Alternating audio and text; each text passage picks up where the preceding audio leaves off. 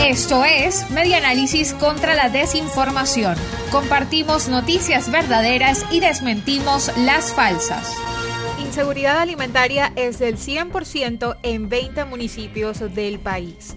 Reseña laverdad.com que la inseguridad alimentaria ha alcanzado el 100% en aproximadamente 20 municipios de Venezuela, según la encuesta nacional de condiciones de vida en COVID, un estudio realizado desde el 2014 por los investigadores de las principales universidades del país.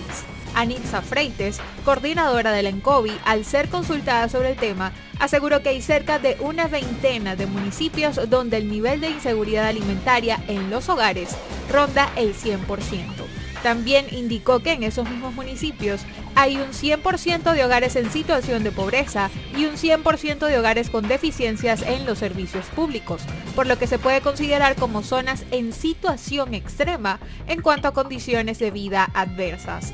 La investigadora, que no profundizó en detalles, hizo un breve pronunciamiento sobre los efectos de la COVID-19 en Venezuela y dijo que ha habido pérdida de empleo, una merma en la generación de ingreso y una reducción en la percepción de remesas. Esto fue Media Análisis contra la Desinformación. Síguenos en nuestras redes sociales, en Twitter e Instagram en arroba medianálisis y nuestra página web medianálisis.org.